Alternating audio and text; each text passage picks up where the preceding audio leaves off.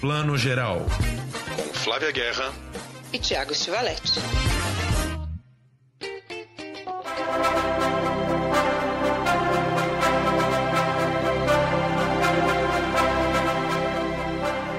Bom dia, boa tarde, boa noite, você que está ouvindo o Plano Geral. Hoje é dia de pensar nos melhores e também nos piores do ano, dia de retrospectiva. E aí a gente não podia ter um convidado melhor. Pablo Vilaça, que é editor, criador do site Cinema em Cena, que eu acho que é um dos mais antigos sites né, de cinema do Brasil. Pablo, me corrija se eu estiver errada, e é um dos mais respeitados, com certeza. Pablo, bem-vindo ao nosso podcast, ao Plano Geral. Que bom ter você aqui. Obrigado, obrigado pelo convite. Eu vou corrigir, não é um dos mais antigos, é o mais antigo do Brasil.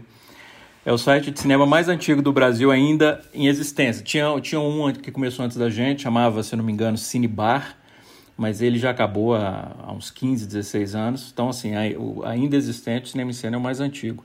A gente fez esse ano 20, 23 anos. Gente, 23 anos, quase a idade da internet. Pablo, bem-vindo aqui com a gente. Quer dizer, você começou ainda como sítio, né? Não era site, era sítio ainda. É, não, era, era, era dentro. Quando tinha aquele sistema GeoCities, a primeira versão do Cinema em Cena era isso, era geocities.com barra tio, usuário, barra, essas coisas. O Pablo começou, era tudo mato, entendeu? Literalmente. Tudo mato, tudo mato. E, e Pablo, você também é muito conhecido aqui no nosso meio como um dos reis do Twitter, aí, um cara com milhares de seguidores, tanto no pessoal quanto no site, no, no, no Twitter aí do, do Cinema em Cena. É, como é que você vê essa, essa selva do Twitter assim? É, mudou muito nos últimos anos? Como é que você se vê navegando isso hoje? Eu acho que a internet é, era um negócio extremamente promissor. Eu me sentia extremamente otimista. Eu achava que a internet ia ser algo que ia unir a humanidade, além de servir para compartilhar conhecimento e tal. Eu acho que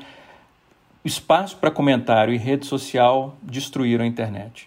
Eu, e eu, eu, digo isso sabendo que eu uso muito rede social, né? Porque é, em função do trabalho, da profissão, é preciso usar, porque senão você, fica ser, ser, ser esquecido. Mas é, a, a rede social, as redes sociais, Facebook, Twitter e caixa de comentário no YouTube, em portal de notícia, destruíram a internet, porque é de uma toxicidade absurda, é, é, uma agressividade, uma, uma falta de responsabilidade nas coisas que as pessoas dizem que eu não, eu não vejo com otimismo, não. É, como disse Humberto Eco, né, deu voz, literalmente, a um exército de imbecis.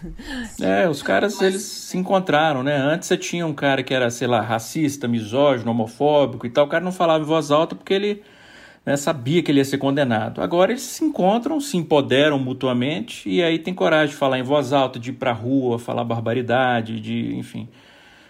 Horrível. É, concordo, concordo bastante. A gente tem que aprender a cada dia como, como lidar com isso, porque é como você falou também, né? Não tem como abrir mão completamente, né? É muito difícil a gente dar crítica da imprensa, é impossível a gente né, se, se liberar das redes sociais. Então tem que ir aprendendo pouco a pouco, né? É, não tem como. A rede social hoje é um negócio que é essencial, principalmente para quem trabalha com comunicação. Se você não tiver uma, um perfil em rede social, você não existe. Exatamente. Ainda mais que a mídia impressa nessa, assim, praticamente morreu. Então, é mídia online mesmo. Bom, vamos falar um pouquinho de cinema aqui. Só lembrando, hoje a gente está fazendo aqui a nossa retrospectiva do ano de cinema e na próxima edição vamos fazer a nossa retrospectiva de séries da TV e do streaming, né? E os filmes hoje, claro, mais do que nunca esse ano, estão é, absolutamente espalhados, né? Os filmes que a gente escolheu aqui como os melhores são filmes que a gente viu bem pouquinho na tela grande, muito nos festivais online, é, um pouco na Netflix, um pouco em todo canto, né?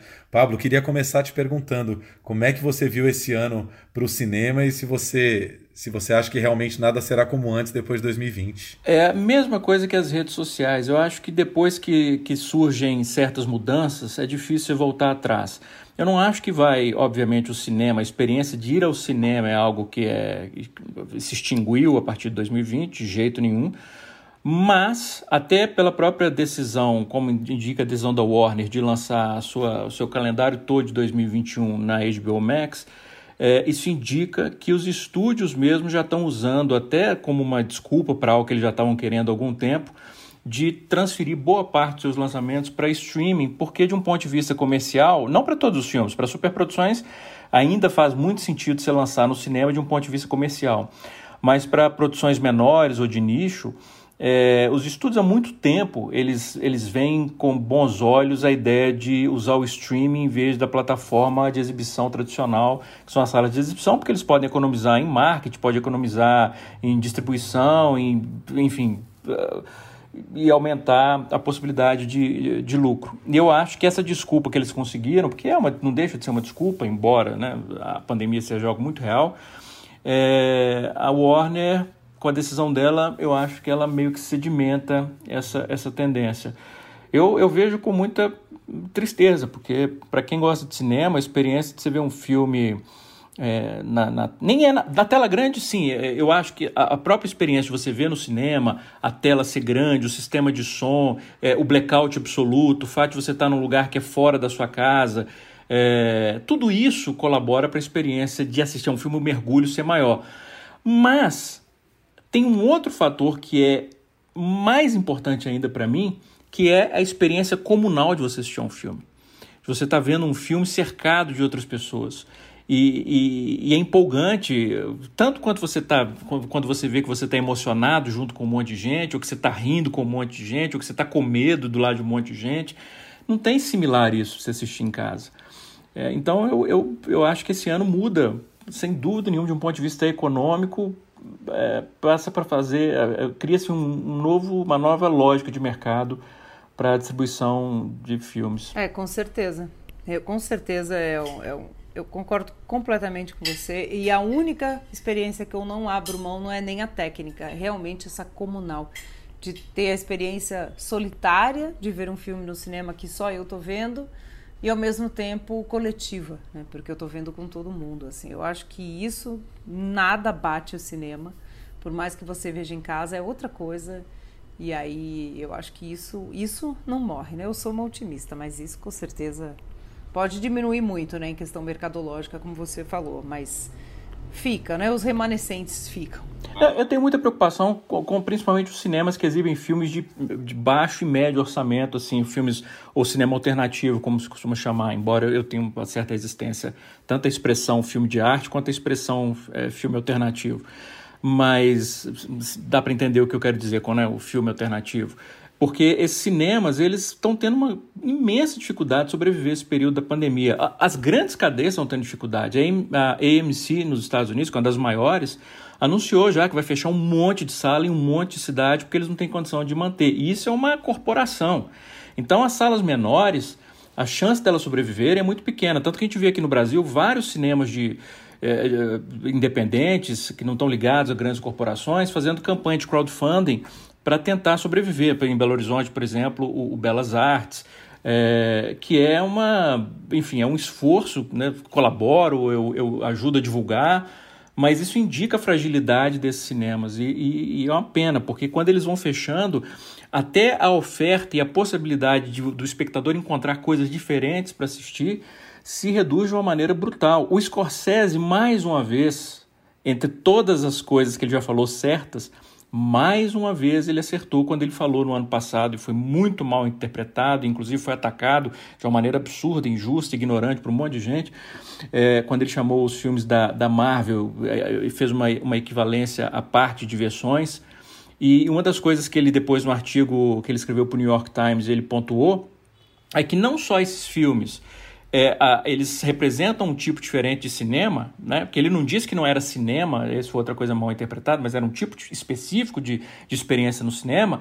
Mas o que é mais grave, eles dificultam a existência de outros tipos de filme, tanto a produção e principalmente a exibição. Eles, eles fecham as, as vitrines, as oportunidades para que esses filmes menores cheguem aos cinemas. E, de novo, nós vamos ver isso agora de uma maneira ainda mais potencializada depois da pandemia. Os grandes filmes, as grandes produções vão continuar encontrando mil, duas mil, três mil salas para serem é, lançados simultaneamente. Os filmes de médio e baixo orçamento, se derem sorte, eles vão para o streaming para ser jogado numa plataforma sem que exista nenhuma divulgação de que aqueles filmes estão chegando. É, exatamente. E eu acho que nesse sentido, a gente não comenta, né, Tiago, necessariamente o que a gente gostou ou não gostou. Mas Mulher Maravilha é isso, né? Quando perguntam se a gente gostou ou não gostou, eu encaixo nessa categoria aí do Scorsese. Me perdoem os muito fãs, né, devotos demais de filmes de herói. Gosto, vejo, mas eu também tendo a concordar com Scorsese. Eu também sou bastante pessimista com relação ao, ao cinema de arte, também não gosto dessa expressão, mas a gente sabe exatamente qual que tipo de, de, de exibidor a gente se refere quando fala isso, né? Porque realmente eles estão enfraquecidos e talvez num futuro próximo esse tipo de filme seja justamente o que vai se tornar cada vez mais uma experiência individual, né? Feita em casa, esses filmes menores que a gente gosta de descobrir, talvez a gente vá descobrir cada vez mais em casa. Essa essa semana, por exemplo, eu sei que nós estamos ainda num momento é, muito ruim da pandemia, né? É, e também com aquelas contradições todas do Brasil, né? Salas de cinema vazias, mais bares lotados, enfim. Agora, uma das da, dos nossos circuitos exibidores aí de arte é, fazendo anúncio no Facebook para aquelas sessões é, em família, né? Com, é, tentando fechar sessões em pacote para grupos de amigos ou família, porque dessa maneira, nesse momento, eles ainda vão ter mais faturamento do que abrindo uma sessão pública que tem uma ou duas pessoas em sala, né? Quer dizer, isso é, um, é uma coisa bastante triste. Claro que isso é, é, é um momento mais radical que logo deve passar, mas também não sinto que no, esses nossos pequenos cinemas vão sair muito bem, pelo menos no primeiro momento. Né? É, e dá uma pena, porque, é, como eu falei, é algo que eu amo de paixão, assistir a um filme no cinema. Gostaria, e estou tentando apoiar esses cinemas menores da maneira como posso nesse momento, divulgando esses crowdfundings, colaborando mesmo com grana e tal. Mas quando me perguntam é, se eu vou, de maneira nenhuma eu vou ao cinema nesse momento. Não vou, é uma questão de responsabilidade coletiva. Eu não posso colocar a minha paixão pelo cinema à frente do bem coletivo é, e simplesmente falar, não, eu quero ir porque eu gosto muito de cinema. Não, é um momento que a gente não, não dá. Esse tipo de lugar, de você, que você vai para um lugar fechado para ficar duas horas, infelizmente, é, se tem um lugar que é perigo imenso nesse momento, são salas de cinema, sala de exibição. Então, é um negócio meio assim, da gente amar muito e não poder fazer nada a respeito. Exato.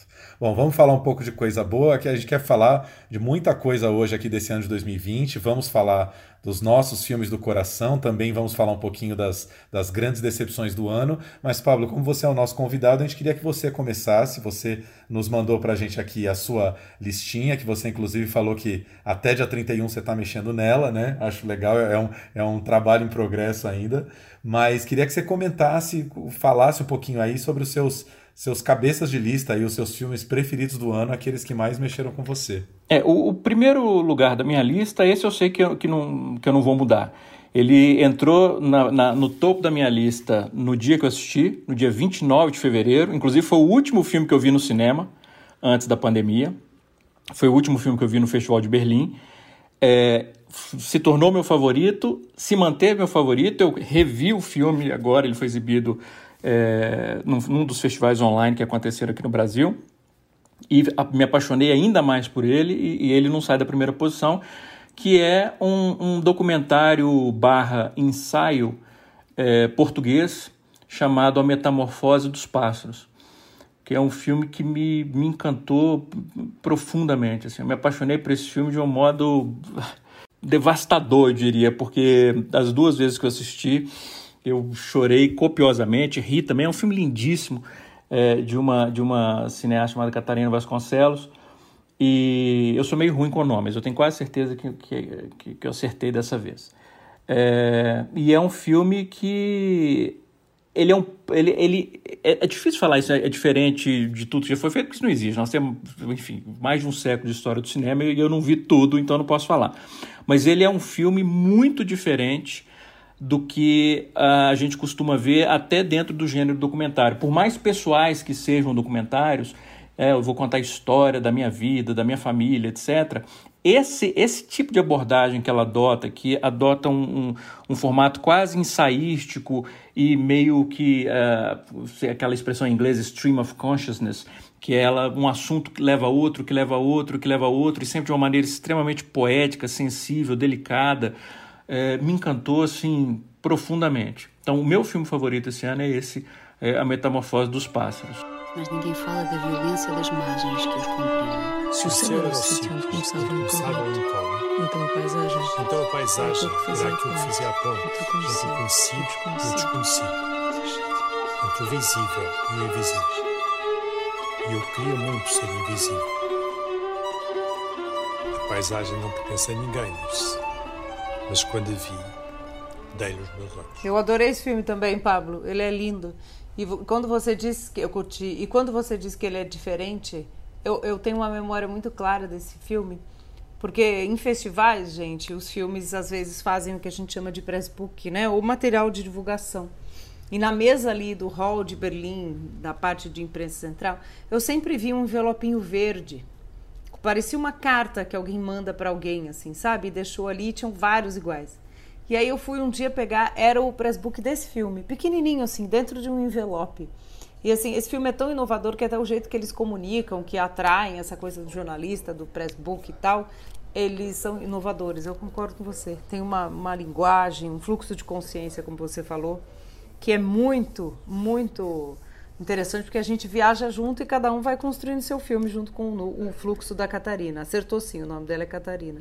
Não tinha colocado na minha lista, mas adorei a lembrança. Catarina Vasconcelos, né? É, o cinema português fortíssimo há muitos anos, né? Tanto nesse, nesse approach documental quanto nas ficções que eles constroem. É um cinema muito pouco descoberto, né? Que aparece aí nos festivais, né? Que bom que o, o Olhar de Cinema, a Mostra de São Paulo, vários festivais tentam trazer um pouco mais para a gente, mas é muito pouco conhecido, né? É muito pouco divulgado. Existe um, um interesse muito abaixo da, do, do ideal, né? Para um país que é tão próximo da gente culturalmente, né? Fiquei curioso para ver. Não perdi até no olhar de cinema. Espero poder vê-lo em breve. É, não é lindo. Eu, eu fiquei me apaixonei profundamente por esse filme. É... É, aliás, é engraçado, não foi proposital. Agora que eu estou vendo aqui, que eu me dei conta, é, porque muito se falou, aliás, muito vem se falando nos últimos anos sobre uh, a participação feminina na indústria, como uh, as mulheres enfrentam problemas tanto para conseguirem os projetos, para desenvolver os projetos, depois para distribuir os projetos e depois para fazer o segundo, o terceiro filme. A gente vê isso muito, diretoras que lançam um filme e o filme é bem sucedido e ela vai levar seis, sete, oito anos para fazer o segundo filme. Enquanto você tem diretores homens que fazem um filme que é um desastre absoluto e aí eles são contratados para dirigir um filme da Marvel logo depois. Então, é, obviamente, são, você tem dois pesos, duas medidas. E agora que eu vi aqui vendo a lista, os, os, eu juro que não foi proposital, mas os três primeiros filmes foram dirigidos por mulheres.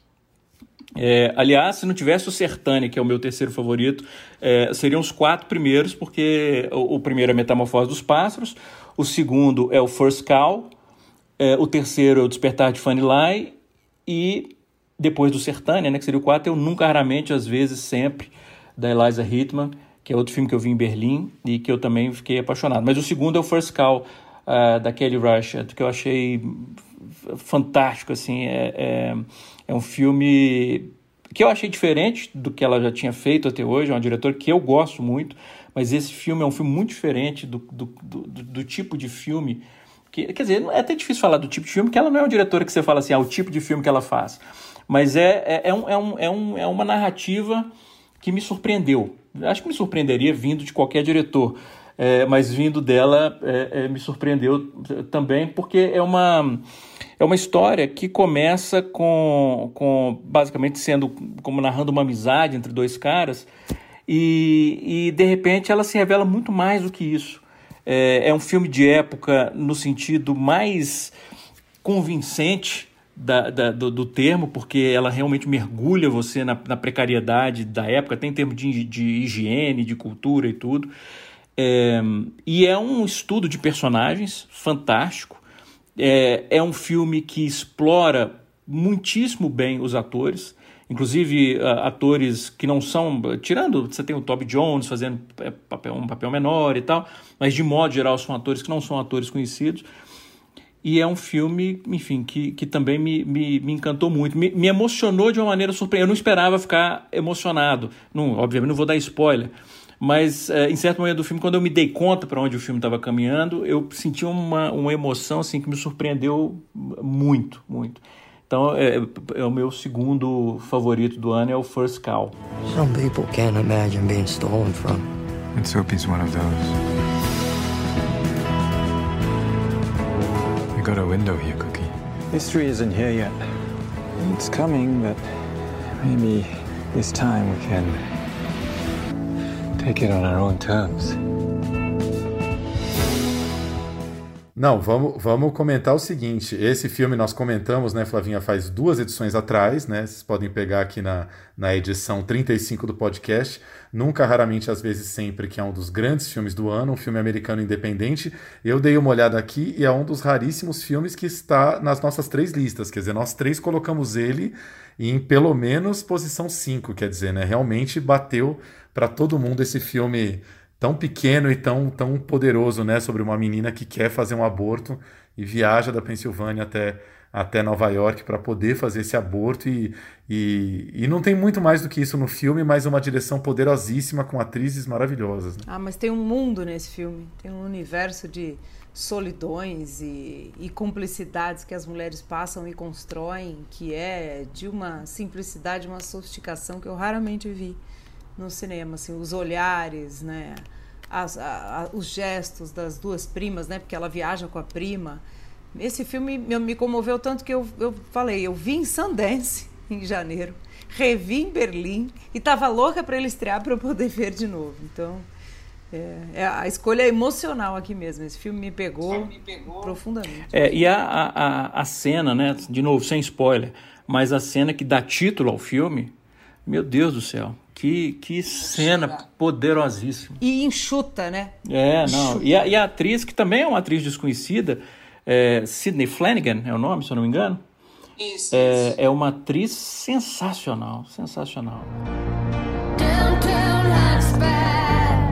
Going to New York? What are you doing there? Seeing family and stuff. Who came with you today? My cousin. Do you have a place to stay tonight? I know you came from far away. I'll figure it out. This area is closed. You cannot sleep here. Where's the rest of the money?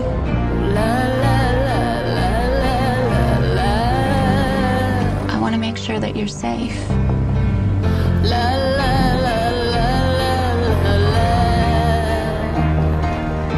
I know this is hard. Sensacional e E eu espero que ela seja indicada ao Oscar. Não que o Oscar seja medida de alguma coisa, mas se for, eu espero que ela seja. Pro bem da carreira dela, né? Porque é uma atriz que merece. É isso. É. Eu tenho que fazer uma correção aqui. Eu, tava, eu, eu me confundi. O, o Despertar de Fanny Line não foi dirigido por uma mulher. É, é, é sobre uma mulher. É um filme sobre, é, enfim, protagonizado por uma por uma personagem sensacional que atravessa um arco emocional maravilhoso, mas o filme foi dirigido por um homem chamado Thomas Clay. É, primeiro lugar da minha lista, eu coloco um, um mestre absoluto que eu amo de paixão há muitos anos. É, fazia um certo tempo que ele não fazia um longa-metragem, ele estava fazendo uns médias-metragens também muito interessantes, mas eu estava sentindo falta do fôlego dele no longa, que é o grande Tsai Liang aí, né?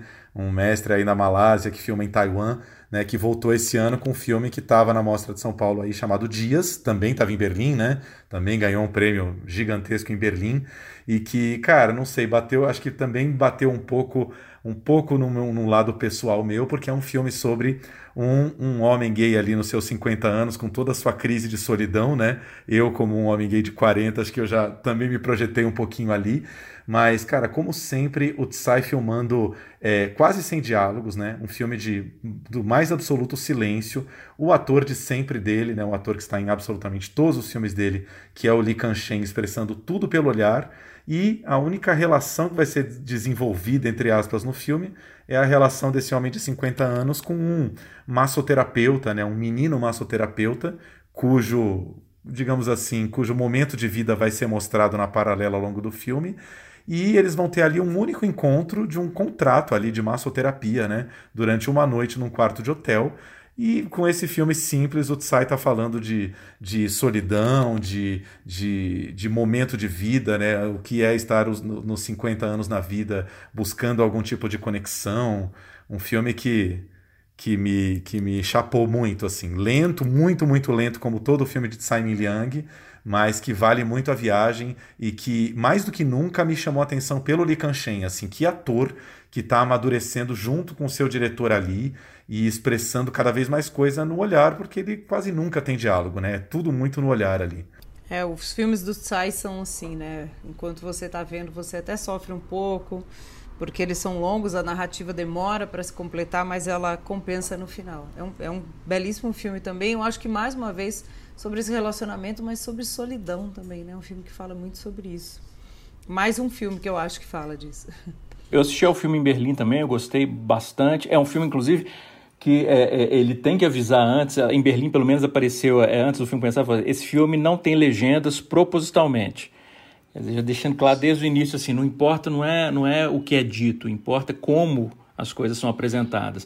E isso, a gente estava falando mais cedo sobre a experiência de ver um filme no cinema, assistir em casa. Esse é um filme que eu acredito que ver em casa é, bem, é um filme que talvez ele não tenha o mesmo impacto que ele teve quando você assiste ao cinema, porque essa é outra diferença. Quando você está dentro da sala de cinema, você tem que respeitar o tempo do filme, o tempo do diretor.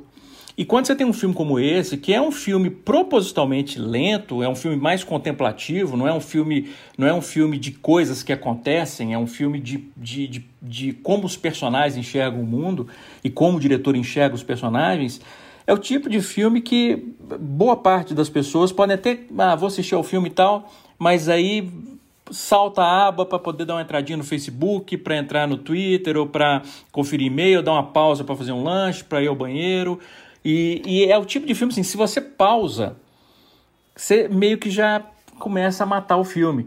É, ano passado eu tive, é, é aliás, não foi no começo desse ano. É, surgiu. Eu ia lembrar disso, maravilhoso. É, você falando do, do irlandês? É. é, que é, é, o tipo de coisa assim. Você, eu nunca imaginei que isso fosse gerar controvérsia, mesmo, polêmica. Eu simplesmente tuitei dizendo que o irlandês, ou não, o filme do Scorsese, era um filme que ele tinha que ser visto sem pausar, porque se você pausa o filme, você, você mata a proposta inteira do, do, do filme. E isso virou assim, virou meme, virou, virou assim, um monte de gente ficou achou absurdo eu dizer aquilo, me acusou de elitismo, é, de querer determinar como as pessoas iam ver os filmes e tal. E eu realmente assim, eu não entrei depois na onda, brinquei também, mas eu não entendi qual foi a fonte da controvérsia, porque eu acho que a maior parte dos filmes, se você pausa o filme, você mata a proposta do diretor. Mas tem alguns filmes especificamente em que isso ainda é mais importante, você assistir ao filme da maneira como ele foi criado para ser visto. O Irlandês é um filme desse tipo, porque é um filme que ele vai ficando propositalmente mais lento, justamente para refletir os estágios da vida do personagem. E o Dias é outro desses filmes. Que se você pausa, se você ou assiste como é, tem, tem serviço de streaming que está fazendo agora, que eu, eu, eu, eu, é outra coisa que eu critiquei, e aí me criticaram por criticar, e eu também não entendo. Acho que eu estou velho demais para entender qual que é o, o que, onde está o meu erro em criticar isso. Mas serviço de streaming que está oferecendo a possibilidade, a opção de você ver um filme com aceleração de 1,5 ou 2. É, a Netflix, por exemplo, oferece isso. Você pode ver um filme, você clica lá 1,5 ou 2 e o filme passa mais rápido. Eu, isso um absurdo. É um absurdo, é um absurdo isso, é um absurdo, é um absurdo. Para qualquer filme. Agora, de novo, tem, tem alguns filmes que são ainda que é ainda mais absurdo fazer isso. E esse Dias é um filme que eu acho que é, no cinema ele funciona. Para a maior parte das pessoas, eu acho que ele funcionaria mais do que em casa. É, fatalmente tem diretores que perdem mais né, com, a, com esse domínio do streaming agora, e, e, e, o cinema americano em geral é, ganha um pouco mais até nisso, né? Porque o filme americano ele tem o ritmo, né? Ele tem o ritmo quase que o ritmo do capitalismo, né? O ritmo feito para te entreter, né? Todo, toda cena tem que ter virada, tem que ter surpresa, e isso é uma coisa que te facilita o ritmo é, em casa, né? Os vários filmes de outras cinematografias, até filme francês, né? Que não está tão longe, né? De ser um tem também o seu lado pop, o, seu, o, cinema francês, mas já não tem esse ritmo louco do americano. Existem filmes franceses difíceis de ver em casa, que se perdem muito vendo na, na tela pequena, né? Sem dúvida, sem dúvida. Eu, eu acho isso uma, enfim, é uma pena. E ainda mais quando você vê que são serviços de streaming que deveriam respeitar o, o, os criadores, os realizadores, e basicamente eles estão incentivando o espectador a, a desrespeitar a visão do, do, dos diretores. Exato. Bom, vou falar só de mais um aqui, e aí eu tenho que tomar cuidado, porque ele, esse filme é um filme sérvio que estava na mostra, está na minha lista, está na lista do Pablo, e eu já vi que na lista da Flávia tem um de nome muito parecido, né? São dois filmes chamados Pai ou O Pai, né? Esse caso é um filme sérvio chamado Father, estava na mostra do Srdan Lubovic, que começou um boca a boca, né, Pablo? Não sei se você percebeu isso entre os colegas críticos, todo mundo foi vendo e um indicando para o outro, não pode perder esse filme também na, que estava na mostra, que é a história de um pai cuja mãe, quer dizer, um pai muito pobre, né, ali na, na, linha, na linha da pobreza mesmo, quase da miséria, e a mãe, logo no começo do filme, primeira cena, ela comete um, um ato quase suicida, ela está tão desesperada que ela tenta se matar, ateando fogo a ela mesma, e os filhos são levados para um centro comunitário da cidade. E aí decidem não devolver, o, a, a prefeitura local decidem não devolver o pai os filhos para esse pai porque ele não tem as condições mínimas de criá-lo, a casa é muito pobre, né? ele não tem as mínimas condições de higiene e ele decide ir até Belgrado, se não me engano, né? até a capital do país para falar com as autoridades principais é, exigindo a devolução dos filhos dele, porque ele não pode viver sem os filhos dele. Um outro filme com quase 100 diálogos, um ator sensacional, mudo, né, vivendo aquele sofrimento ali, cena após cena, assim, quase sem, sem falas. E um filme impressionante, assim, que você fica. Assim, você demora muito tempo com ele na cabeça. Nikola Stojkovića! Ja bi išao u Beograd da se žalim, pa ako možeš da mi ti napišeš mobu. Kome da se žališ? Ministru.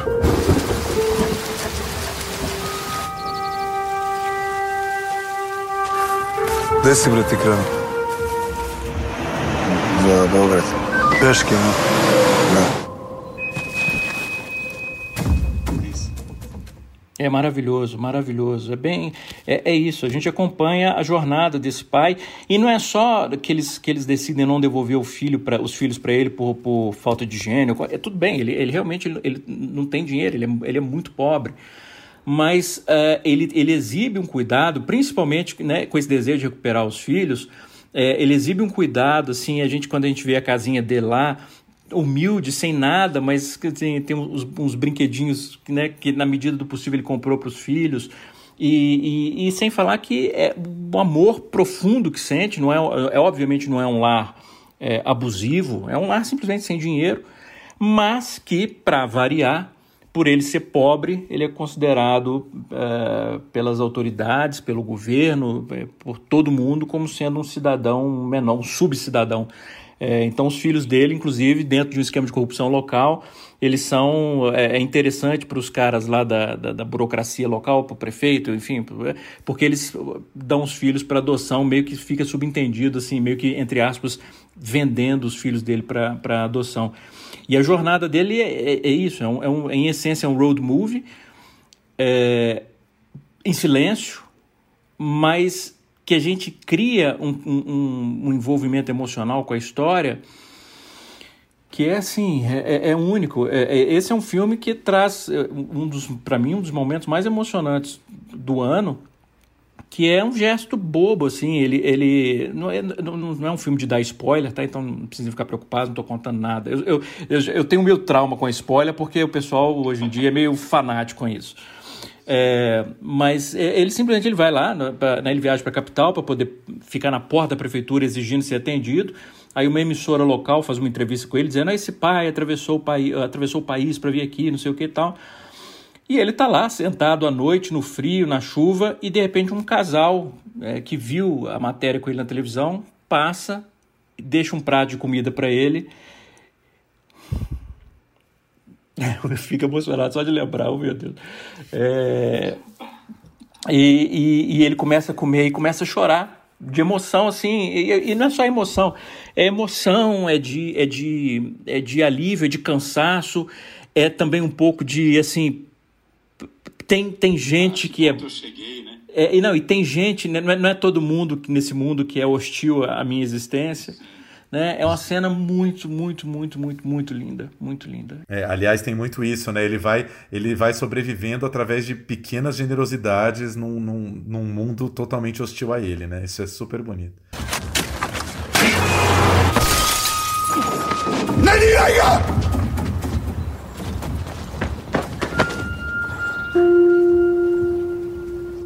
Hoću da vidim svoju decu. Dogovor je bio danas.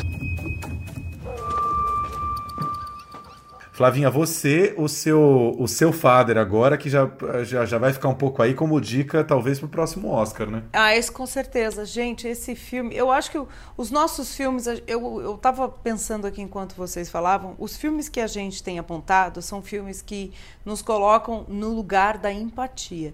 Isso é muito clichê.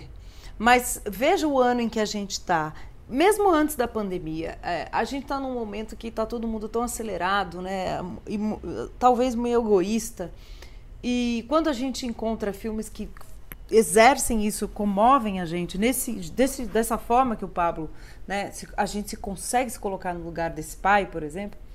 O filme ele cresce para gente. Não são filmes que, como eu brinco, impressionam, né? São filmes que tocam, eles emocionam, né? Tocam nesse lugar muito profundo, para além da excelência, né? De ser um bom filme e tal. O Father, o The Father, que é o filme do Florian, Florian Zeller, que eu vi em Sundance. Imagina que esse filme está comigo até agora.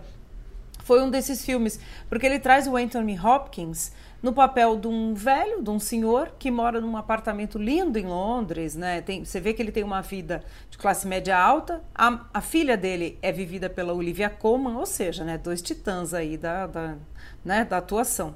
E, e começa com ela dizendo: pai, eu vou botar você num asilo porque eu vou mudar para Paris, conheci uma pessoa, eu vou mudar para Paris, eu não posso te deixar sozinho aqui, você não tem condições, e você começa achando que ela é uma mala sem alça de fazer isso com o pai. Quando o filme vai evoluindo, eu não vou ficar dando grandes spoilers aqui, porque também, como diz, não é um filme de spoiler, mas você vai entendendo, esse pai sofre de Alzheimer. E a cada ato, eu diria assim, do filme, porque ele é baseado numa peça, a peça do próprio Florian, que é um francês assim, bato palmas para ele imensas, porque ele é jovem, é o primeiro longa dele e é de uma maturidade que eu falo, meu Deus, os franceses, né? E e esse pai, você vai entendendo o lugar de como alguém que sofre de Alzheimer vê o mundo.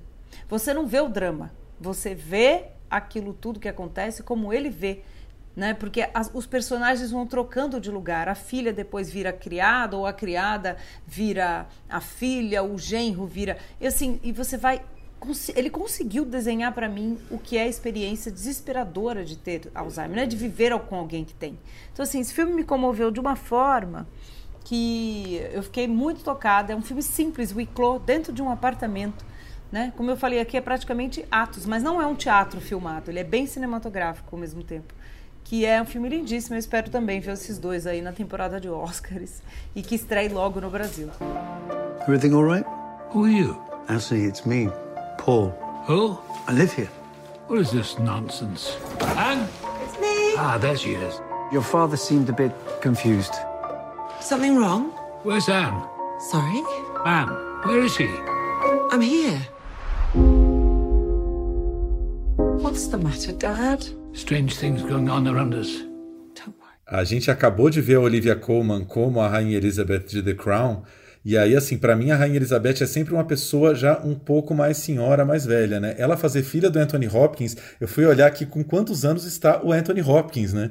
E ele realmente está com, vai fazer 83 anos daqui a alguns dias, né? Vocês já viram as redes, a gente tá falando mais cedo sobre redes sociais, os perfis, o perfil do Anthony Hopkins nas redes sociais é um dos poucos pontos de alegria nas redes sociais, assim. É, é, a, a, os vídeos que ele posta dele são assim são, são, são gostosos de assistir é de um astral super alto. É muito bacana. Ele toca piano pro gato não é? Ele é muito figura. Faz careta é verdade, dança é, é muito é, bonitinho. é. Ele o Ari Fontoura e o Ian McKellen. É. Muito louco já é um, um senhor assim zilhões de filmes na carreira né? 138 filmes no currículo bens a Deus Maravilhoso. E eu descobri o do Ian McKellen essa semana no Instagram dele, porque ele foi tomar vacina, né? De cachecol colorido, gay pride. E aí adorei o Instagram dele também. Bom, mas voltando, aí eu quero que a Flávia fale agora do terceiro lugar da lista dela, porque tá na lista dela, tá na do Pablo, e só não entrou na minha por puro esquecimento, que eu acho que foi o grande documentário que todo mundo amou esse ano, né, Flávia? Ai, gente, esse é outro filme que, pelo amor de Deus, eu só tenho a dizer isso, sou fã louca, derretida, que é O Espião. Eu, esse também foi um filme que eu vi em Sundance, vê só, Sundance eu brinco, eu quero ir de novo nessa pandemia aqui, Sundance é um perrengue do caramba, pra, não cortem, isso é verdade, ou esse festival difícil de cobrir, neve, caro, ai que coisa. Mas é maravilhosa a programação, não tem nada que não ficou comigo pro ano. E esse filme, quando eu assisti, Eu fui assistir porque um dos, dos selecionadores ali de Sundance, que é da, da área latina, ele disse assim pra gente, encontrou a gente, falou, pelo amor de Deus, vejam esse filme. Aí eu fui ver. Quando eu via, era a sessão, todo mundo chorando, rindo. E no final, como o seu espião não estava na sessão porque ele tem medo de andar de avião, olha só que coisa mais fofa, todo mundo fez um vídeo mandando um beijo para ele. Sabe, eu nunca vi uma sessão assim que as pessoas fizeram questão de todo mundo junto, gente que nem se conhecia, mandar um beijo pro personagem principal. Todo mundo tava sentindo assim neto dele. Né? Então é outro filme que me colocou no lugar. Queria que ele fosse meu avô abraçar. E ele faz, né, Pablo? Pablo é muito fã também. Esse, esse senhor que tem uma vida saudável com a família e ele é contratado por um detetive para fazer o espião num asilo para ver se uma, uma velhinha, né, filha da cliente, está sendo maltratada. Mas o filme não é sobre isso, e é sobre isso, é sobre relações, sobre como você sonha, você ama, você chora na terceira idade, né? A gente tem mania de falar velho, é tudo velho, né? Você vê que são dois filmes de terceira idade velhice que me comoveram muito esse ano. Mas hum, as, as, subjetividades que tem naquele universo, fora que é um filme engenhosíssimo, muita gente acha que aquele é encenado e é ficção. Né? Então, maravilhoso.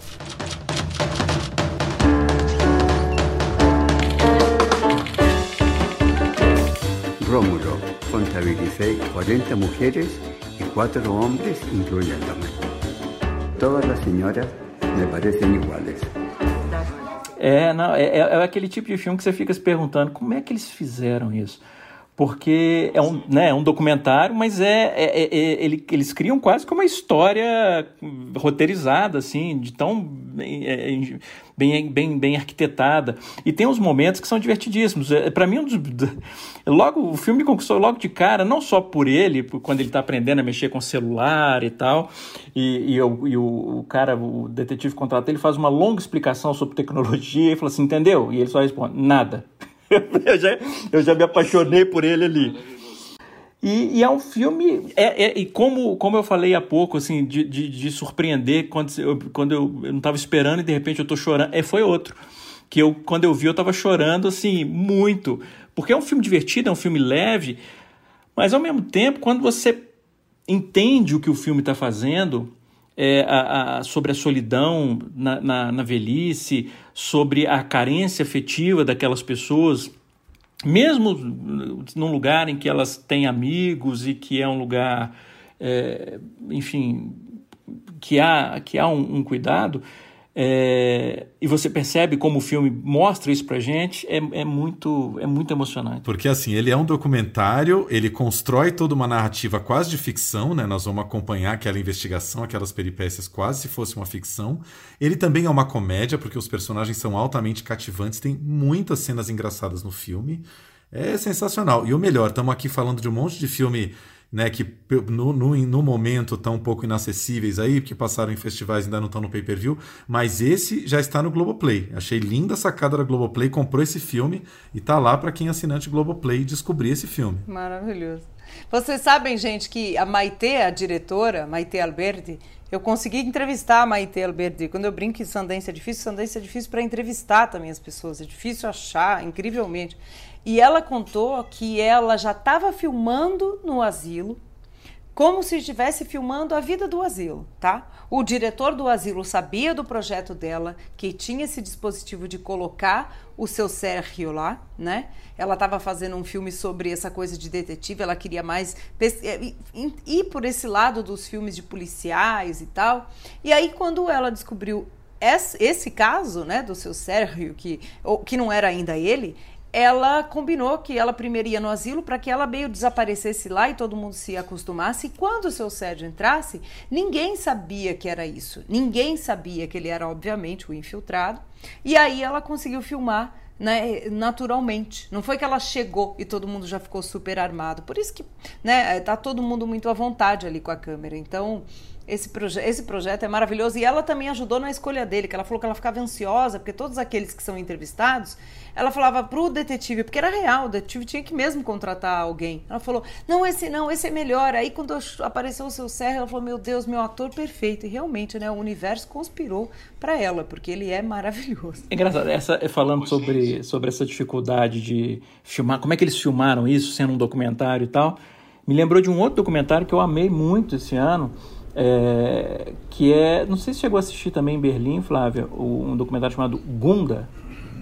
Não, perdi. Esse está na minha listinha do ano que vem. é, é, é, um documentário, é coisa é, é, super simples. Ele, ele filma uma leitoa, a vida de uma leitoa. É isso. Isso, esse aí da leitura. E é. e é um filme. Foi muito comentado. Nossa, é maravilhoso o filme. E não é só que ele é maravilhoso, é, porque a gente se envolve, a gente fica interessado na história da, da leitoa, depois que ela tem filhotinhos e tal.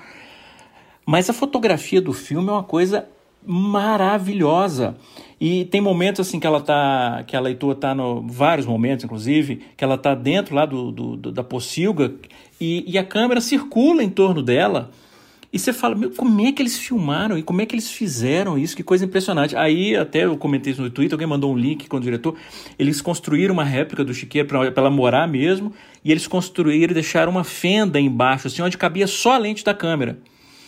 Para ela, para não interferir no, no, dia a dia dela e essa com a, com a lente, com a liberdade que tinha, eles conseguiam mover a câmera, fazer traveling e tal. Mas é maravilhoso. É claro, não estou comparando a porquinha com o seu Sérgio, de GTU. Mas é porque, né, me lembrou isso, você colocar a câmera numa situação em que você não quer que os personagens vejam ou, ou reconheçam a presença da câmera e, e funciona muito bem. É, e a gente está falando, a Flávia falou sobre histórias é, relacionadas à velhice. É, não está entre os meus 10 filmes favoritos, mas está entre os filmes que eu gostei muito esse ano. E é, também é um filme que está disponível na Netflix, se eu não me engano que é As Mortes de Dick Johnson. Não sei se vocês viram. Vi em Sundance também.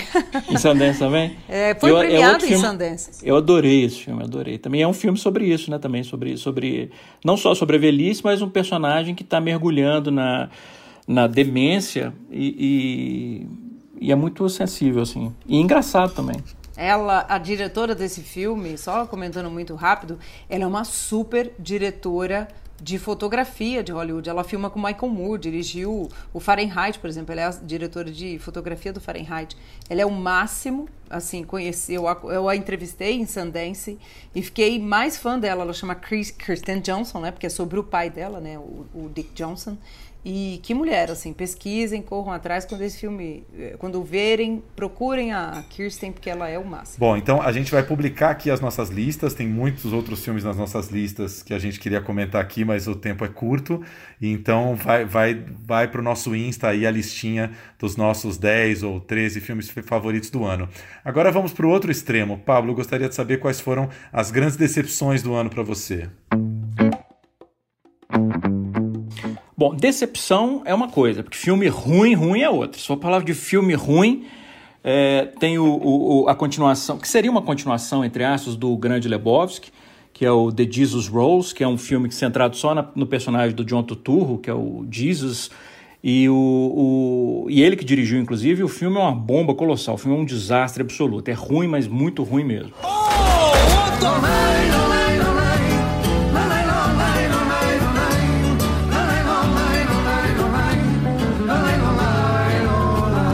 together, no? Jesus Quintana! I'm gonna hold you like a bowling ball.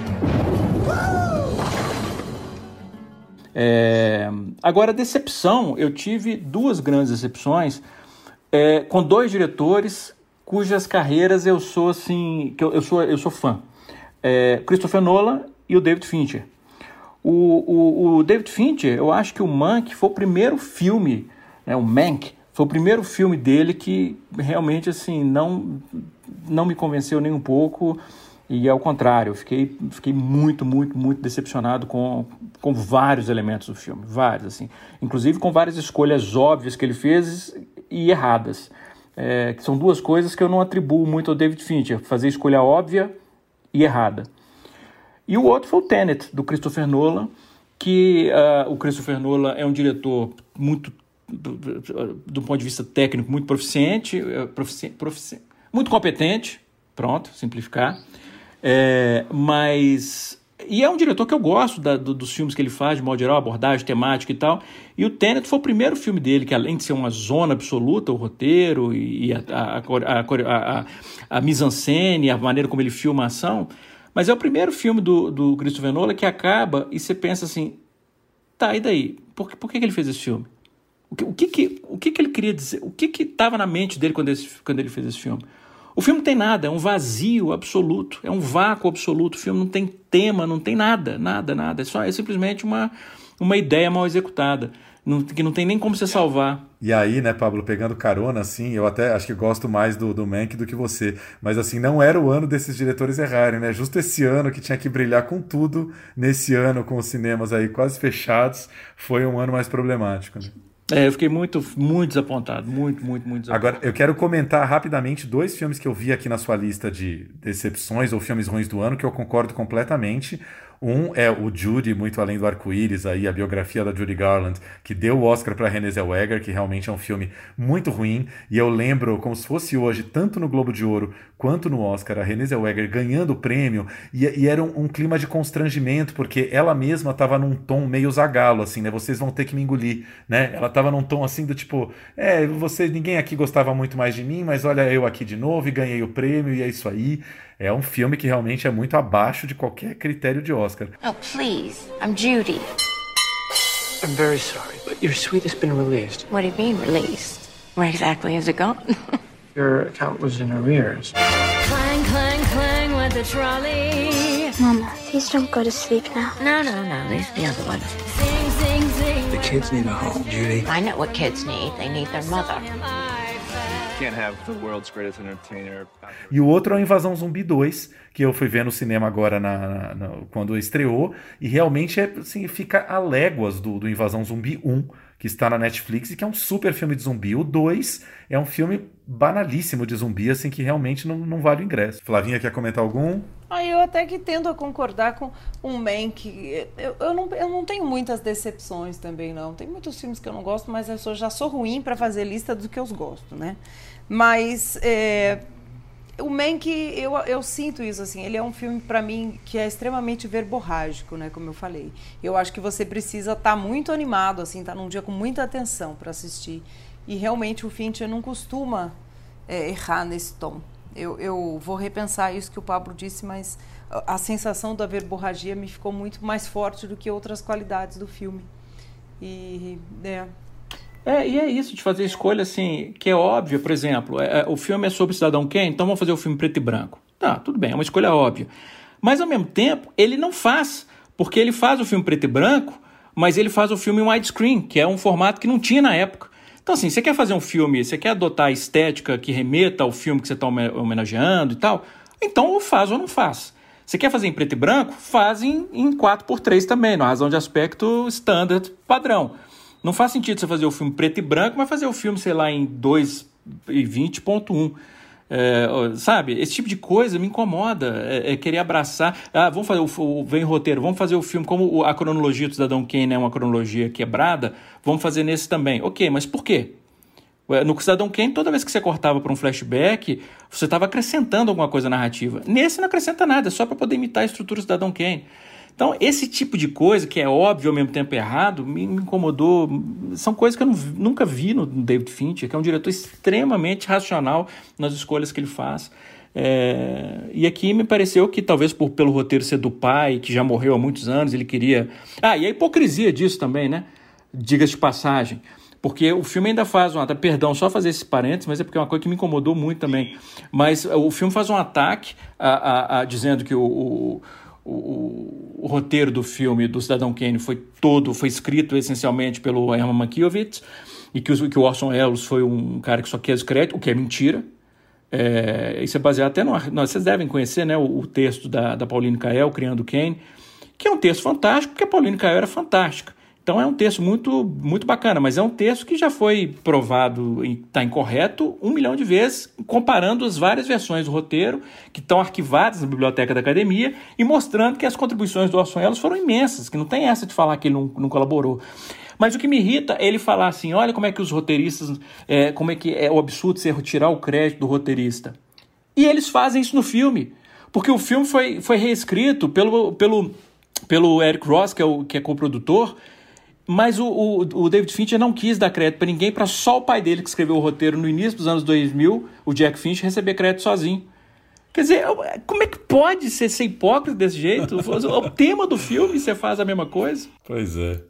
Agora, eu queria só lembrar aqui também, é, uma das coisas que me, me chamou a atenção quando eu fui fazer minhas listas aqui é, são os filmes da Netflix, que assim, eu acho que até teve bons filmes durante o ano, mas é muito louco como esses filmes, é, pra gente que é mais cinéfilo, assim, não entram tanto nas nossas listas de melhores do ano, né?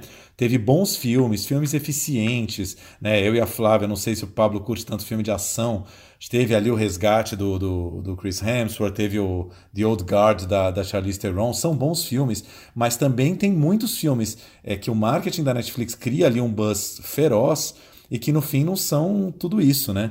É, então tivemos aí, sei lá, o, os filmes aí de Ryan Murphy, né? O Boys in the Band, agora o Festa de Formatura, é, o Sete de Chicago também é um filme que passou meio batido, né? O próprio remake do Rebecca, né? Muitos filmes que a Netflix faz um buzz em volta e que, que deixam muito a dever. E aí um outro que dois que eu não posso deixar de, deixar de citar aqui, um da Amazon, outro da Apple. Da Amazon, a continuação do Borat, que eu acho que foi extremamente é, atrasada, né? Apesar de ser um personagem que talvez se encaixasse muito nesse momento do trumpismo, é um roteiro ali muito patinado assim que perde absolutamente a força e obviamente, o timing do primeiro. Your daddy has a lot to learn. My daddy is the smartest person in the whole flat world. and while the risk of coronavirus remains low, as the president said yesterday, we're ready for anything. Michael Penis, I brought the girl for you. Borat's subsequent movie film. You fist me. uh, now I fist you? Right, what go. do you prefer? You fist me or I fist you? Same time. Fist each other. Yeah.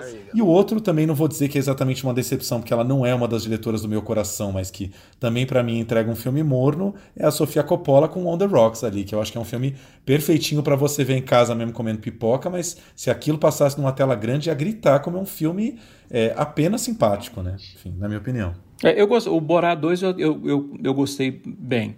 É, o filme eu acho que é obviamente inferior ao primeiro, mas eu até curti o filme. O da Sofia Coppola eu não vi. E os da Netflix, eu concordo com o que você falou, realmente. Assim, eu acho que o, com duas exceções assim que, que eu assisti que me encantaram muito, que é o, eu gostei muito do filme do Charlie Kaufman, é, que me deu um branco total. Estou pensando, em, acabar Estou pensando em acabar com tudo. É, eu gostei bastante do filme. E, e, eu não sei se eu posso considerar, eu acho que sim, é uma produção da Netflix, né? O filme do MC, do Amarelo. Sim, sim. É, não, não então você, eu você, você esqueceu outro, mas é que eu não sei se você talvez não lembrou, porque talvez não seja produção Netflix, que é um filme que você indicou recentemente, que eu vi essa semana e amei, que é o que ficou para trás, né? Mas eu não sei sim, se é. claro. Né? É, não, não sei se é uma produção da Netflix ou se eles só também compraram para distribuir, mas eu também, assim, eu, eu, achei fantástico o que ficou para trás. Boa lembrança. Imenso, boa é. lembrança. Eu acho que não é produção da Netflix, não lembro daquele logozão no começo, não. Eu acho que eles compraram e estão distribuindo no mundo, mas, cara, que bela aquisição. Assim. Agora, o filme do Charlie Kaufman, eu conversei com o Pablo hoje mais cedo e, e eu comentei isso com ele. Eu li o, a crítica que o Pablo fez do filme e entendo muito essa questão dessa persistência da memória, né? Como que a memória se cristaliza para a gente, né? Nos espaços em que a gente vai ocupando e as memórias vão ocupando. Por esse viés, eu acho que eu gosto muito do filme. Eu acho que é um roteiro extremamente confuso, que chega a irritar se você não embarca nisso. Mas em algo eu gosto desse filme e o Pablo comentando isso nessa crítica, eu, eu consigo entender ali, assim, me abre umas nuvens, assim. Esse é o filme que me deixou alguma coisa. Alguma coisa nele eu gostei e eu acho que pode ser bem por esse caminho, Pablo. É, eu acho é, é, essa, essa maneira como a gente cria a identidade a partir da memória e como a memória muitas vezes ela muda de acordo com o que ela simboliza mais do que o que ela representa literalmente. Eu acho isso é uma discussão muito complexa para você é, representar isso visualmente. E, e, eu curti muito a abordagem Sim. dele. Não, eu, eu, também gosto bastante do filme. Eu talvez nunca embarque totalmente no Charlie Kaufman, porque ele é, é, uns três degraus abaixo da melancolia do que eu consigo conectar num filme, sabe? Ele é, Charlie Kaufman é bem melancólico. A melancolia desse filme me lembra muito de todos os filmes dele, na verdade, o da, do Anomalisa, lá da animação, o próprio Cinedoc Nova York, eu acho um filme muito interessante, mas é uma melancolia ali na veia, né? Mas claro, isso eu não posso não posso tomar como, como algo ruim ao filme, né? Tô, tô, é, uma, é uma questão minha de conexão, enfim. O Cinedoc, inclusive, eu, eu na, no ano que ele foi lançado, foi o, o para mim foi o melhor do ano. Ele, o Charlie Kaufman, a, a, a abordagem dele assim, é, é perfeita para mim, pessoalmente. Você não sei se vocês chegaram a ler, ele lançou um livro esse ano, Antkind, vocês chegaram a ler? Não, eu não li. Não, não li o livro, não. Cara, é um livro muito, muito interessante. Ele é exaustivo em pontos, o livro tem mais de mil páginas, mas é assim, era impossível fazer um, um, um livro mais Charlie, Charlie Kaufman do que esse livro.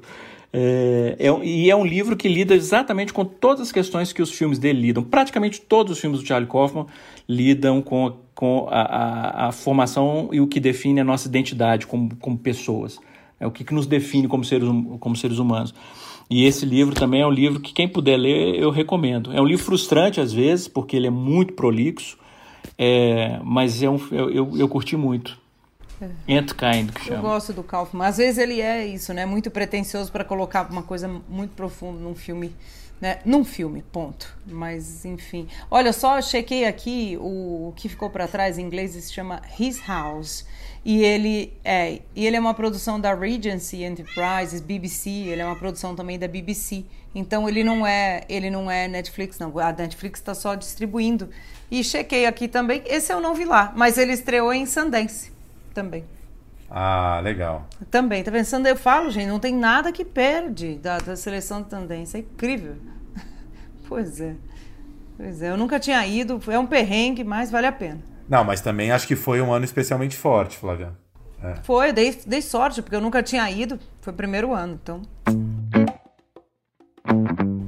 Nessa lista, a gente está aqui quase chegando ao final, a gente também não pode esquecer o nosso cinema, né? Que vem aí numa fase tão difícil de crise, mas ao mesmo tempo uma, uma fase muito prolífica.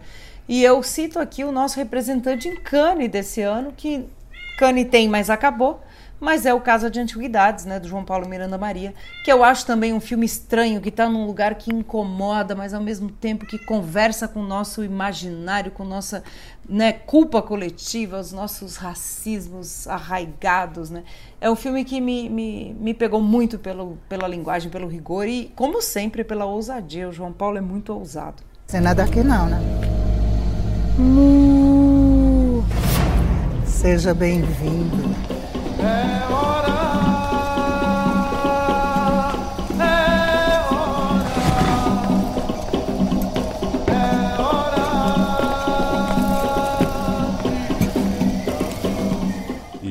não concordo totalmente. Foi o meu primeiro filme brasileiro da lista ali. Gosto muito do filme. Não sei se a gente é é muito baba-ovo de Cannes, mas acho que foi uma seleção acertadíssima. É um filme é, difícil, espinhoso, em alguns momentos abstrato, também com pouquíssimos diálogos, é, que aposta muito ali na figura central do Antônio Pitanga, né? um filme sobre, sobre desenraizamento, de, de, de o que é viver num país que, que não te acolhe, que nunca te acolheu, né? de alguma maneira, um cidadão ali negro, é, já já na sua casa aí dos seus 70 anos e que, e que nunca sentiu a sua casa barra país como sendo seu, né? Que nunca, nunca, um país que nunca te deu nada. Eu acho que está muito bem colocado, não como uma metáfora óbvia, mas por uns caminhos muito malucos que o filme vai levando, assim.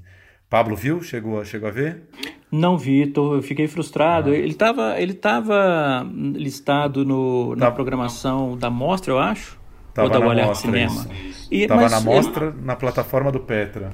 Com certeza. Bom, eu vou citar rapidamente um que com essa coisa da pandemia, muitos filmes estrearam e não tiveram a atenção que mereciam, né? Se tivessem, como o Pablo fala, um cinema, uma discussão. Mas, o, mas ele foi muito comentado, venceu o Festival de Brasília no ano passado e eu acho que esse filme é um marco, que é o A Febre, né, da Maia Darim, porque é a primeira vez que eu vi um ator indígena num lugar de subjetividade, né? A gente entra literalmente dentro da casa dele, entende o drama que ele está passando. Ele é um segurança do porto ali de Santos, né? De Santos. ele é um segurança do, do porto ali de Manaus e é é um filme que me tocou profundamente também, com poucos diálogos, econômico. O Regis, que é o, o ator Mumpuro, ganhou o melhor ator, também ganhou o melhor né, o Candango de Melhor Ator em Brasília. E esse é um projeto que eu fiquei muito feliz, assim, que o Brasil produz filmes assim. E espero que a gente faça mais. Eu vou citar só rapidinho aqui o meu segundo brasileiro do ano, que foi o Vento Seco, do Daniel Nolasco. Entrevistamos ele ali, né? Acho que numa edição de junho do, do podcast, que é um filme também, assim, extremamente gay, mas eu acho que consegue consegue elaborar uma mise-en-scène gay é, de uma maneira muito muito complexa assim é, é, pega se agarra ali no seu protagonista e vai nas suas pulsões nas suas fantasias. Um filme bastante ousado né ainda mais para um ano de 2020 onde né o Brasil já refluiu para um conservadorismo grande. É um filme que, que não tem não tem freio né ele vai é, para coisas bastante ousadas. E um filme que me surpreendeu né tava na seleção de Berlim também. E acho que merece ser descoberto. Passou é, em alguns festivais, passou no Mix Brasil, acho que passou também no Olhar de Cinema e em breve deve ter um lançamento em salas e, e pay-per-view também. Volto, volto, volto, eu que sou filho do sol. Ricardo não é uma pessoa confiável. E você? Eu era. Volto e luto e choro em pleno carnaval. Eu achei engraçado você descrever O Vento Seco como um filme bastante gay, porque eu acho que descreve... foi uma descrição assim, perfeita. É um filme que é isso, ele é muito gay. E é, tá, tá, na minha lista dos melhores também, assim, eu gostei muito do Vento Seco. É um filme que eu lembro de eu assisti em Berlim. Eu lembro de estar tá vendo o filme e de estar tá pensando assim, gente, que maravilha esse filme ter sido feito agora porque é, ele, é, é um momento de extremo conservadorismo, de, de, uma, de uma homofobia crescente, ou pelo menos não é nem se é homofobia crescente, ou se os homofóbicos estão ficando mais ousados em manifestar essa homofobia. Mas é, é, um, é um filme assim que você assiste ao filme, você não, você, não, você não consegue relacionar ele ao momento que o país está vivendo. É, e, e, é um, é, e eu gostei. Aliás, o Daniel Nolas também ele fez um filme. É, é, o, o, Vento Seco eu assisti no, no, em Berlim, mas no Olhar de Cinema tinha um documentário que ele fez chamado Mr. Leather. Ele... Que eu gostei muito também. Não, não. É, o Daniel é um diretor que tem linguagem, né? pesquisa, ele estuda, ele, ele, ele conhece muito bem cinema queer. Então, isso traz total. O, Vento Seco é um filme muito maduro. Eu amei também. E no fundo é uma história de amor, né? Assim, eu e a gente é suspeito, a gente já falou no nosso programa aqui, Pablo, mas o, o Leandro Faria Lelo, que é o autor principal, é nosso amigo há mais de 20 anos, Tiago, vamos entregar aqui? Sim, é, morou comigo, foi praticamente meu marido, entre aspas, é. aí moramos juntos seis, sete anos, por aí. E é muito feliz, assim, eu fiquei muito feliz de ver um amigo estar tá num filme tão incrível que eu não preciso defender porque é amigo, é porque o filme é incrível mesmo. Não, eu queria dizer uma última coisa. É, é, acho que o Pablo deve ter reparado isso também, que a gente pega os filmes gays ainda, principalmente vai 90% da seleção do mix, são aqueles filmes gays que ficam no estágio do narcisismo gay, né? Que é a coisa mais evidente, é tudo muito narcisista. Eu acho que o Daniel consegue ir para além do narcisismo, para as angústias mesmo, né? Para angústia, para solidão, é, para competição, para várias coisas que rolam no universo gay são, como todo ser humano, né? É o lado, o lado dark, né? O lado, o lado sofrido, negro, né? Não fica na, na, na, na, punhetação dos músculos ali, como muitos diretores ficam, né? É, e quando eu falo que é um filme de amor, gente, não é que é um filminho de amor, mas assim, o personagem, ele, ele quer amar, né? Tudo bem que tem todo, todas essas questões que são humanas, assim como querer amar, né? É, não, eu gostei, eu gostei demais, demais mesmo. E eu estava vendo aqui na minha lista, falando dos, dos, dos filmes brasileiros esse ano, Comprovo que eu falo todos os anos, sempre, sempre, sempre que eu estou falando do cinema brasileiro, eu sempre faço questão de salientar isso. Como o, o cinema do Brasil é um dos cinemas mais diversos do mundo, assim. É, porque a gente consegue pensar num, num cinema, ah, é um, é um filme, é o cinema sul-coreano, é o cinema francês, é o cinema, a gente, não, o cinema, a gente tem umas, umas, umas uh, uh, umas, umas gavetinhas que a gente pode encaixar boa parte das cinematografias mundiais. O cinema brasileiro é impossível você fazer isso. Porque se você pensa, por exemplo, o mesmo, é o mesmo ano, é o mesmo ano. A gente faz um filme como Vento Seco, faz um filme como Sertânia, que é completamente diferente em tema, em, em estética, em linguagem, em tudo, tudo. E também a gente tem um que é um diretor mais jovem, Daniel Nolasco, e o outro Sertânia, né, o Geraldo Sarno, um diretor super veterano. Ao mesmo tempo, você tem um documentário como O Amarelo, e você tem uma, uma, um filme como outro que eu vi em Berlim, que eu gostei muito, Meu Nome é Bagdá, ou outro que passou na, na, na Mostra de São Paulo, que é o Cabeça de Negro, que eu gostei muito. é, Os Sete Anos em Maio, são filmes que não tem nada a ver um com o outro. Né? Eu desafio qualquer um a pegar todos esses filmes e falar assim: aqui, me diga o que, que esses filmes têm em comum além da língua. E isso é uma coisa muito nossa. Não, eu vou acrescentar. E vou acrescentar mais. Do, no mesmo ano, dois filmes também com protagonistas trans, né? Que é algo que está começando a, a, a a desenvolver narrativas no mundo, mas a gente, de repente, no mesmo ano, já surge com dois filmes extremamente diferentes, né? Um de uma pegada um pouco mais. e bons os dois, um com uma pegada mais juvenil, que é o Alice Júnior, um com uma pegada mais adulta dramática, que é o Valentina, e né, tratando os personagens com todo respeito, mas desenvolvendo, desenvolvendo coisas muito interessantes ali, né? E as duas atrizes são muito boas. É, eu, eu tenho sim, muito orgulho, é uma das coisas que assim, eu, eu, tenho que encontrar um jeito de colocar isso no meu currículo, porque eu tenho muito orgulho de ter feito parte do júri em Brasília que deu o prêmio de melhor atriz para o Alice Júnior, que é uma coisa que você fala, ah, vai dar o prêmio de atriz para uma atriz trans. É, é claro, é, foi a melhor sim, atriz do claro. festival. É, eu acho, inclusive, que Berlim perdeu essa oportunidade há uns três anos com uma mulher uma, como é que chama? Uma mulher extraordinária? Uma mulher fantástica. Uma mulher, mulher fantástica. Fantástica. É... A Daniela Vegas, né? Isso. Você vê que eu falei, eu avisei que eu era mal de, ruim de nome. Mas... e, é, e, é, isso, assim, é, a diversidade do, do, do, cinema brasileiro é uma coisa assim que me encanta profundamente. Você nunca sabe o que, que você vai assistir. É, e são filmes, todos esses que eu listei, são, e os dois que você falou, Valentina e Alice Júnior, são dois, são todos filmes excelentes e não tem nada a ver um com o outro. Eu acho isso muito, muito, muito encantador. Eu tenho um orgulho danado. Eu também. Sou apaixonada pelo cinema brasileiro e é muito bom. De novo, aqui, a gente pode defender porque ele é diverso, bom, criativo. Não porque a gente está aqui, né? Com, com, com, porque tem que. Não, é porque é mesmo. O Pablo tem toda a razão. Namoraria uma menina trans? Você não vai brigar com alguém do seu tamanho? Quem seria esse? Você ou Paraíba de merda? Nossa Senhora da Redenção vai ter que engolir uma aluna trans sim. E quem não gostar, que vá a merda. Segura essa mariva! Vocês me conhecem como Alice Júnior. Sou trans, sou osso duro de roer e estou pronta pro que der e vier. E você? Quem é? Agora, uma, uma coisa que eu queria ressaltar aqui, não só do cinema brasileiro, mas do mundo todo, que eu acho que foi um dos grandes ganhos de 2020 e que com certeza já, já bateu no cinema toda essa discussão né, da, da subrepresentatividade de vários grupos no, no, cinema e nas artes, foi um ano em que a gente viu como nunca né, protagonistas negros, protagonistas trans. Estou falando de filmes e séries em geral no mundo todo. Né? Nunca vi tantos filmes e histórias protagonizados por negros como esse ano. De, eh, de reparar isso o tempo inteiro. Falar, nossa, esse é o quinto filme protagonizado por um negro que eu estou vendo este mês. Né? Isso é uma coisa fantástica que a gente não teve nunca né, está acontecendo pela primeira vez agora, eu acho. É, é um momento até que é, é resultado de uma resistência dos últimos anos, de, de, de protestos de grupos de ativistas mesmo dizendo: peraí, cadê a representatividade nossa de minorias no cinema, não só à frente, mas atrás das câmeras?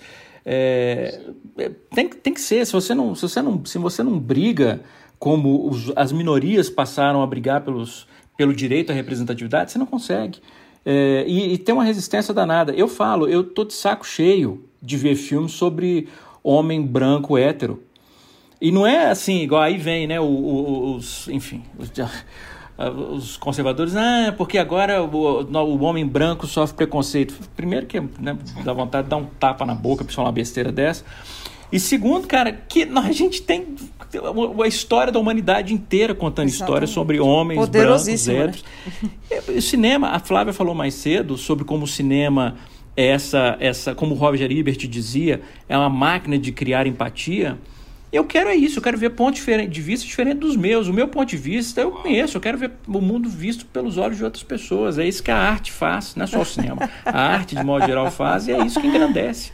É por isso que a arte é tão, é tão é, vista com tanto medo por governos autoritários, porque a, a, arte desperta empatia, desperta o pensamento crítico, faz a gente enxergar o mundo através do olhar do outro, que é tudo que esses caras não querem. Pablo, muito obrigado aí pela presença, adoramos o papo, espero que você volte outras vezes, porque a gente sabe que você, como pouca gente, você acompanha praticamente tudo, né, e, e vê, e depois lê, e vai atrás, e e espero que você volte aqui outras vezes com a gente ao longo de 2021, que, que espero que seja outro ano fértil, porque esse ano foi bacana, vai, teve muita coisa para se ver. Eu não...